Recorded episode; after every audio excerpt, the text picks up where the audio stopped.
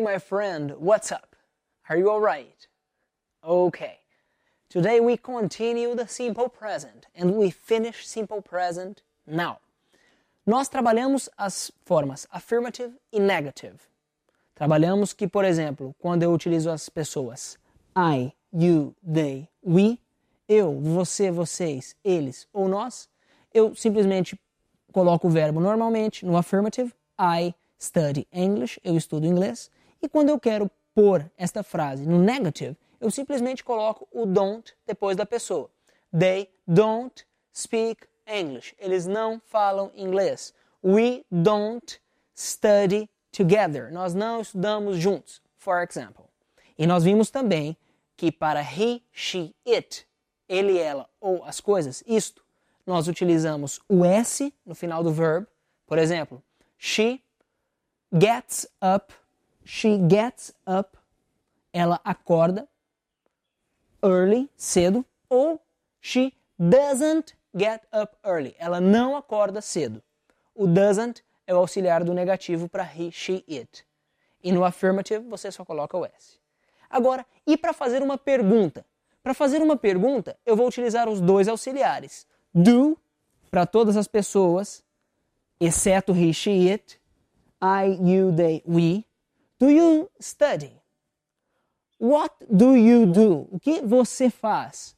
Do you speak English? Você fala inglês? Do you listen to music? Você ouve músicas? Do. Quando for he, she, it, eu utilizo does. Does she sleep every day? Ela dorme todo dia? Does he visit Campo Grande every year? Ele visita Campo Grande todo ano? Does he visit? Does she check her email? Ela checa o e-mail dela? E aí a resposta vai depender muito do início da pergunta. Se eu pergunto, Do you speak English? Você tem duas opções. Yes, I do, sim, ou No, I don't. E aí você vai utilizar para todas as pessoas.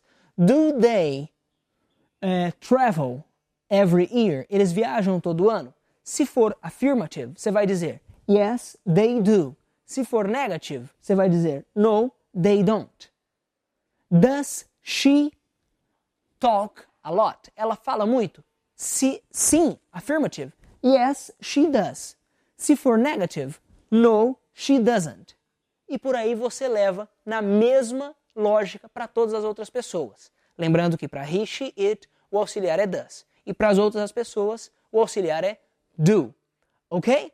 Do you understand? Você entende? Eu espero que você responda para mim. Yes, I do. Sim, eu entendo. Mas se eu te pergunto, do you understand? E você não entende, sua resposta vai ser no, I don't. Não, eu não entendo. E aí eu peço para você voltar e repetir o vídeo. Qualquer dúvida, mande um e-mail, ok? Bye bye. Thank you very much. I'm Felipe Dib. See you next class. Bye.